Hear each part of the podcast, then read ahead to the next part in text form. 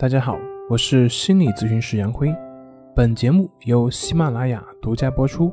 我们的公众账号是“重塑心灵心理康复中心”。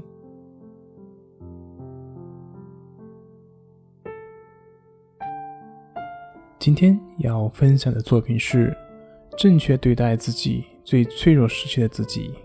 我们一起来谈一谈抑郁症。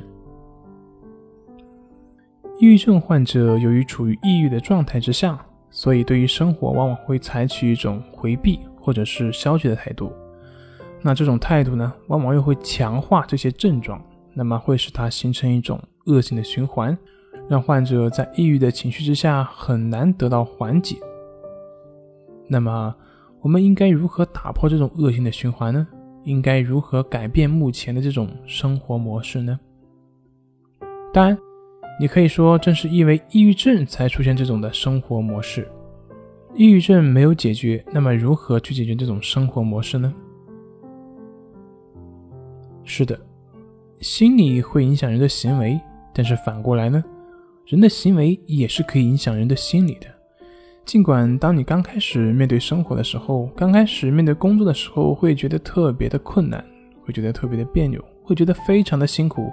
也会受到非常多的挫折，而且，即便是这样，也并不意味着你的症状马上就会消除，快乐也不会如你所想的那样马上就能够到来。心理问题往往是在生活中所引发的，所以要解决心理问题，得从生活中去解决。在你开始生活的时候所暴露出来的问题，才是解决问题的最好的契机。这个时候，有的患者就说了。我要是能去面对生活，那还会出现所谓的抑郁症吗？我要是有这个信心，那还有所谓的抑郁症吗？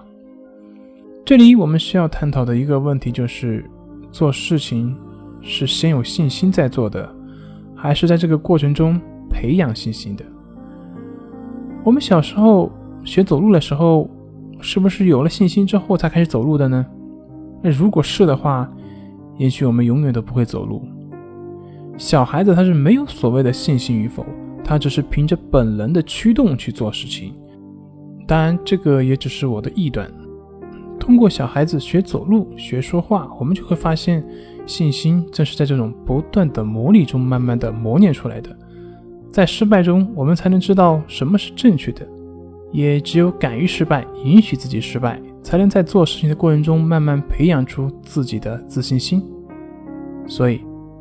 从现在开始行动，不要期望一开始就会有信心，而是在行动中去找回你的信心，不要再等待。好了，今天就分享到这里，咱们下回再见。